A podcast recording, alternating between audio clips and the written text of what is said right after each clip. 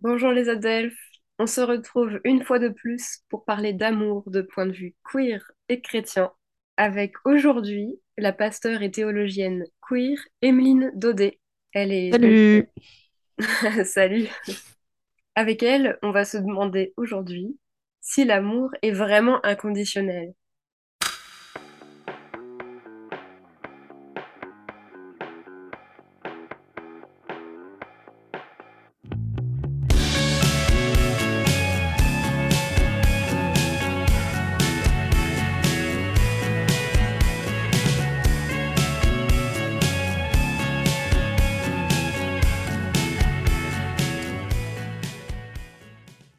Bah oui, quoi, ça paraît évident, non? Surtout l'amour euh, entre, par exemple, euh, des tout jeunes enfants et leurs parents. Euh, on s'attend à ce que tout ça coule de source. Eh ben non, pas tellement.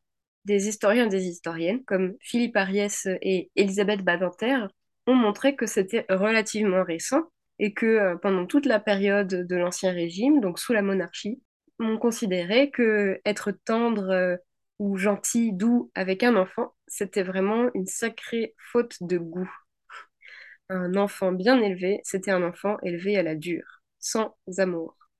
Et puis même dans le couple, est-ce que c'est vraiment si inconditionnel? Et dans l'amitié, est-ce qu'on est sûr que c'est inconditionnel?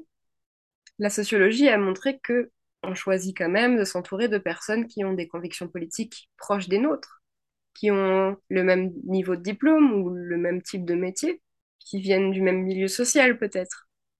Donc non, peut-être que tout ça, c'est une croyance et que elle vaut la peine d'être revisitée, surtout d'un point de vue queer et chrétien. Qu'en penses-tu, toi, Emeline? Est-ce que ça, pour toi, ça a un rapport avec la foi, tout ça? Bah oui, parler d'amour inconditionnel euh, d'un point de vue euh, chrétien, euh, évidemment, on pense à l'amour de Dieu inconditionnel.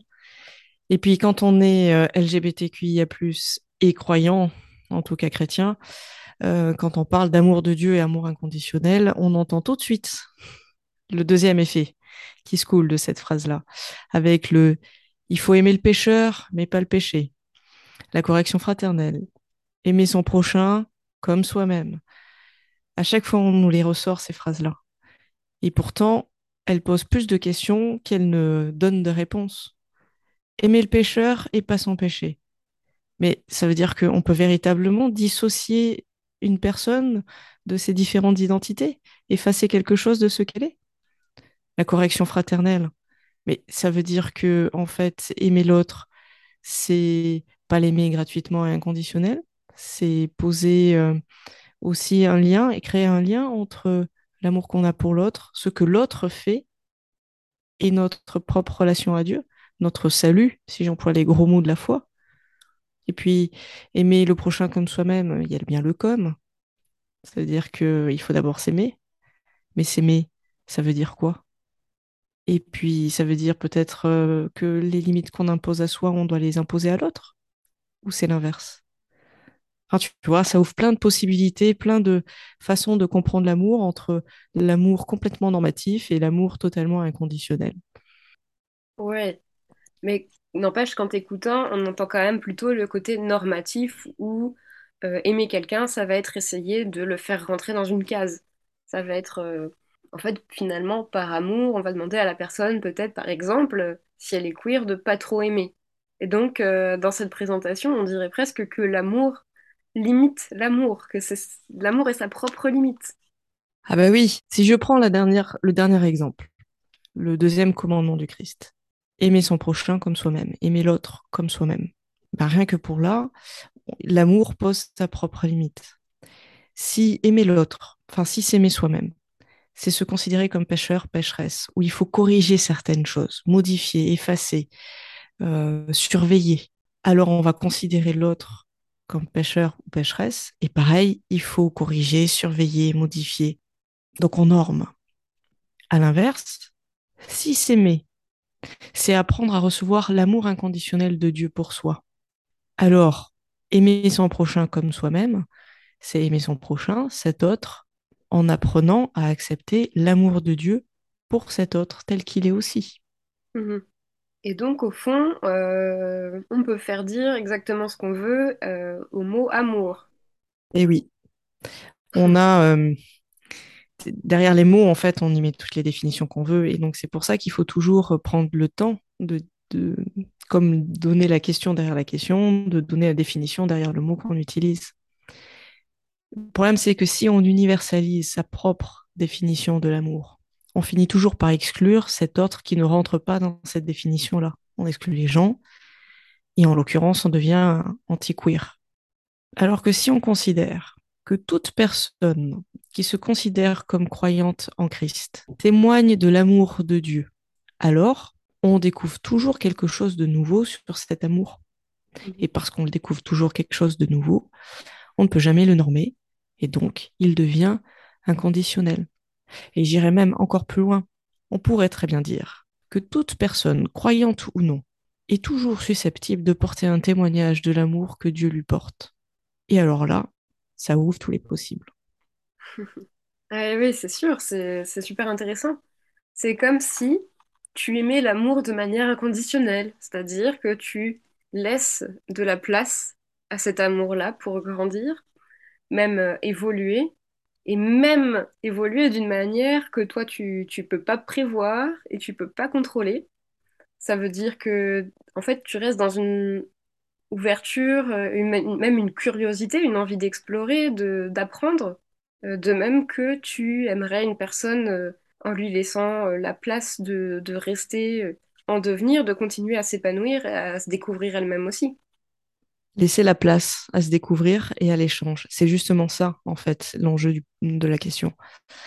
Si on reste dans ce rapport inconditionnel à l'amour, alors oui, on ne peut pas avoir de démarche de correction fraternelle. On ne peut pas dire à un moment donné à l'autre, aimer, c'est comme si, c'est comme ça, c'est pas autrement. Et justement, du coup, il n'y a pas de place pour la correction, mais il y a toute la place pour le questionnement, la discussion, le partage, sans jugement, et donc la découverte, à travers l'autre, de l'amour de Dieu et l'amour inconditionnel qu'on peut avoir. D'accord. Et concrètement, qu'est-ce que ça veut dire pour les personnes euh, queer et croyantes, toutes, ces, réflexions-là sur l'amour? Dans le couple, par exemple, mais aussi dans la relation à soi-même, dans la relation aux amis euh, même euh, au sein de la communauté LGBTQI+, et dans la communauté chrétienne, ce serait quoi aimer de manière inconditionnelle? Être LGBTQIA+, le penser, le vivre, s'autoriser à relationner comme tel, en fait, c'est nouveau. C'est nouveau pour euh, notre monde, notre société, c'est nouveau pour nous-mêmes, nous-mêmes, en fait, de s'autoriser tout ça. Et j'ai envie de dire, c'est nouveau et c'est tout un plan, tout un pan de l'amour et la création de Dieu qu'on découvre sans cesse chaque jour. C'est extrêmement facile de parler d'amour inconditionnel pour ce que l'on connaît, ce qui est rentré dans l'usage, ce qui est devenu acceptable, bref, ce qui est dans la norme. Mais quand on rentre en terre inconnue, quand on découvre un monde qui est justement complètement nouveau, parler d'amour inconditionnel, c'est extrêmement difficile, mais c'est aussi extrêmement libérateur. C'est angoissant et c'est génial en même temps. Ouais, ouais. Tu veux dire qu'il n'y a pas de manuel pour aimer? Ouais, ouais, c'est étonnant. Mais alors toi, personnellement, qu'est-ce que tu as découvert, euh, soit de l'amour de Dieu, soit de l'amour que toi tu donnes et tu reçois? Il n'y a pas de manuel, ni pour les queers, ni pour les pas queers, si on peut dire ça comme ça. Il n'y a pas de manuel de l'amour tout court, et j'ai même envie de dire, la Bible n'est pas un manuel. Elle a été écrite dans un contexte avec un langage d'époque. Elle donne euh, à lire ce que certains ont compris de ce que Dieu euh, propose finalement. Mais elle ne cesse que de tracer les choses à gros traits et c'est à nous de dessiner. C'est à nous de s'amuser avec ces lignes-là. Moi, ce que j'ai découvert de l'amour de Dieu pour moi et que j'essaie vraiment d'appliquer aux autres, c'est justement cet espace qui nous est donné où on peut vivre en liberté. Mhm. Et ça, je trouve ça super beau, mais extrêmement compliqué à offrir à l'autre. Euh, c'est super dur à offrir et par contre, euh, c'est magnifique à recevoir. Et par exemple, moi, il m'arrive de faire des blagues, euh, un peu comme des provocations, de dire, euh, tiens, ça fait longtemps que je voulais faire un- me faire un nouveau tatouage et là, j'ai trouvé ce super dessin de Miguel, ce serait super bien dans mon cou, etc. Et que euh, ma compagne euh, ne capte pas tout de suite que c'est une blague ou alors juste tu fais tellement souvent la même blague que du coup, euh, elle réagit plus. En tout cas, le fait de ne pas me dire, ah bon, mais vraiment, mais c'est pas du tout ton style tu devrais pas, etc. De juste dire, ah oui, je- j'en apprends du nouveau sur tes goûts et tes projets. Bah, en fait, c'est assez impressionnant, quoi. Et donc, le fait de recevoir l'autre personne comme quelqu'un qui est déjà pleinement accompli, qui va encore s'épanouir, encore grandir, mais qui n'a pas besoin de changer ou même d'être changé pour être aimé, ça, c'est, quelque chose de magnifique.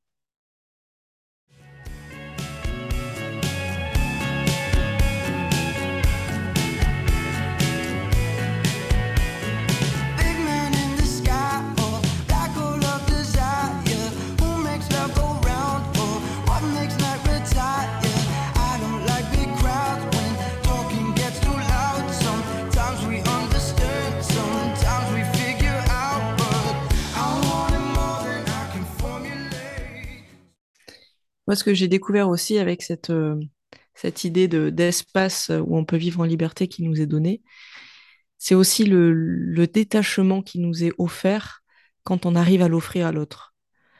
Euh, je trouve que ça nous offre, ça nous apporte une, une paix en nous-mêmes euh, parce que, en fait, on est, on est détaché, mais on n'est pas désintéressé.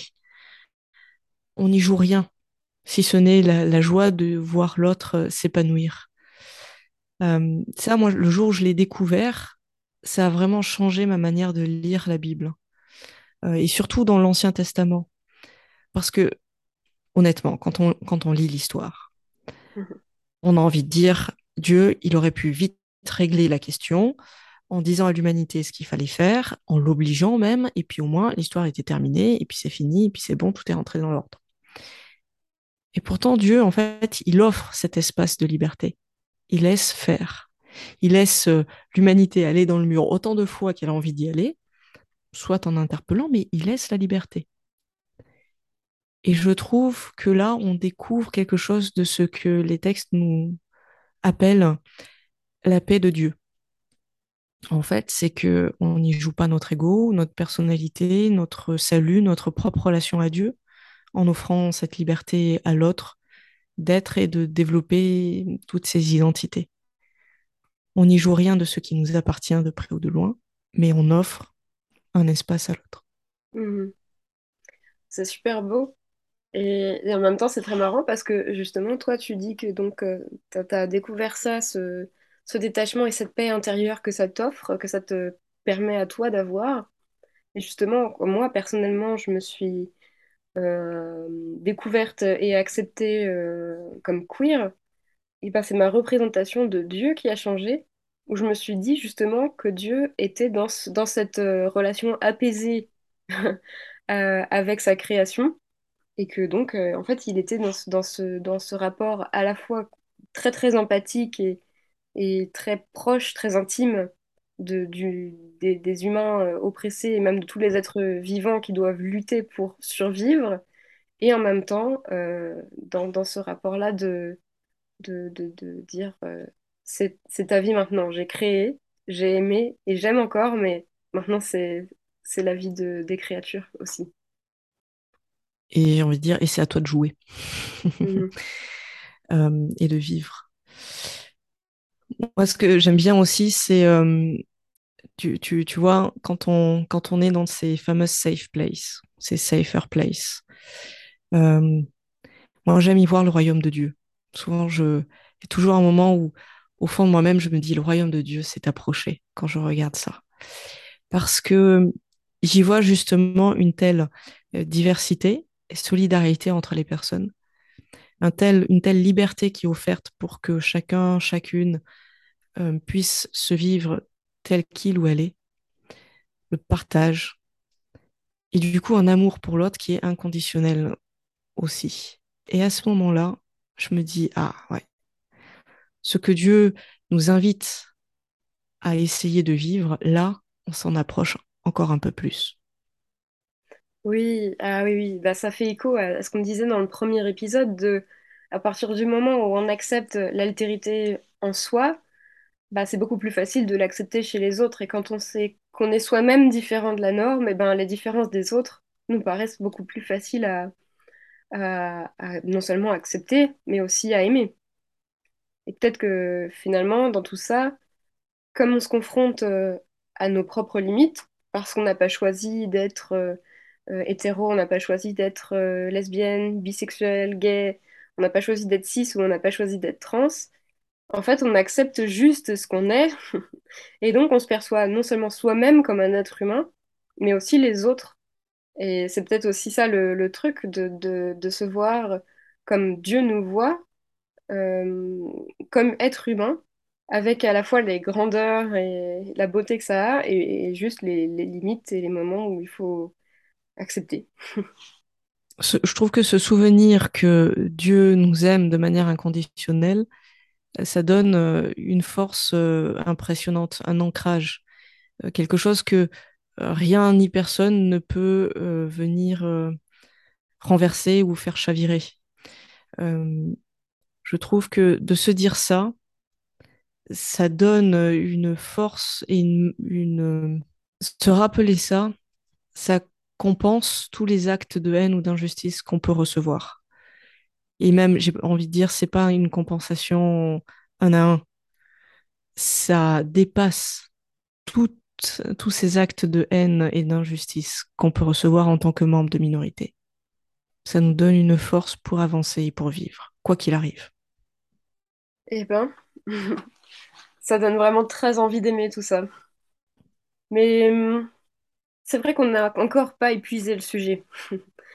La question de l'amour euh, dans le christianisme, c'est encore plus que ça. Parfois, ça peut aussi faire mal. Ah, En vrai, entre euh, les êtres humains, l'amour inconditionnel, H24, 7 jours sur 7, 360 365 jours par an, ça n'existe pas. On tend vers cet objectif, en tout cas, on peut essayer, c'est notre souhait, mais il y a toujours un moment où on va se louper, il y a toujours un moment où on va faire une erreur, il y a toujours un moment où notre ego va prendre le dessus sur cette volonté de laisser une place de liberté à l'autre. Oui. Et d'ailleurs, euh, justement, en tant que personne LGBTQI+, euh, il y a même des difficultés spécifiques par rapport à, l'amour, justement. Euh, notamment quand on est face à une personne qui considère que le véritable amour n'est pas du tout inconditionnel et que le véritable amour, euh, bah, comme tu disais tout à l'heure, Emeline, corrige, surveille, transforme et fait à, sa propre euh, image, selon sa propre euh, volonté. Ou alors même, on peut faire face à des personnes qui, déploient un effort colossal pour bah, militer contre la libre expression et le libre épanouissement des autres personnes, et peut-être pour imposer les limites, pour imposer aux autres les limites qu'elles se donnent à elles-mêmes. Et, et peut-être que donc euh, elles le font véritablement de leur point de vue par amour, mais parce qu'elles essayent de, de- de- d'imposer, de généraliser une définition de l'amour qui est super, euh, super limitante, quoi. Est-ce que l'amour justifie la violence? Alors voilà un autre sujet. J'ai envie de dire heureusement que on se retrouve dans un mois avec les auditoristes pour, euh, pour en parler des implications que ça peut avoir l'un et l'autre. Oui, merci beaucoup euh, de, nous avoir rejoints pour ce nouvel épisode. À la fois, merci à toi, Emeline, et merci à nos auditoristes. N'oubliez pas de transférer ce podcast euh, à vos amis qui seront sans doute très contents et contentes d'être euh, moins seuls dans leur questionnement et dans leur cheminement sur l'amour. Merci à toutes les personnes qui, qui, qui et qui s'abonnent. Euh, on retrouve la prochaine fois Emeline Daudet pour parler de l'amour. Est-ce que l'amour justifie la violence? Est-ce qu'on peut tout dire et tout faire à quelqu'un quand on a ce prétexte-là de l'aimer? Ou pas? Vous avez sûrement une vague idée de notre début de réponse, mais nous saurons vous surprendre. pour aujourd'hui, je vous dis déjà au revoir.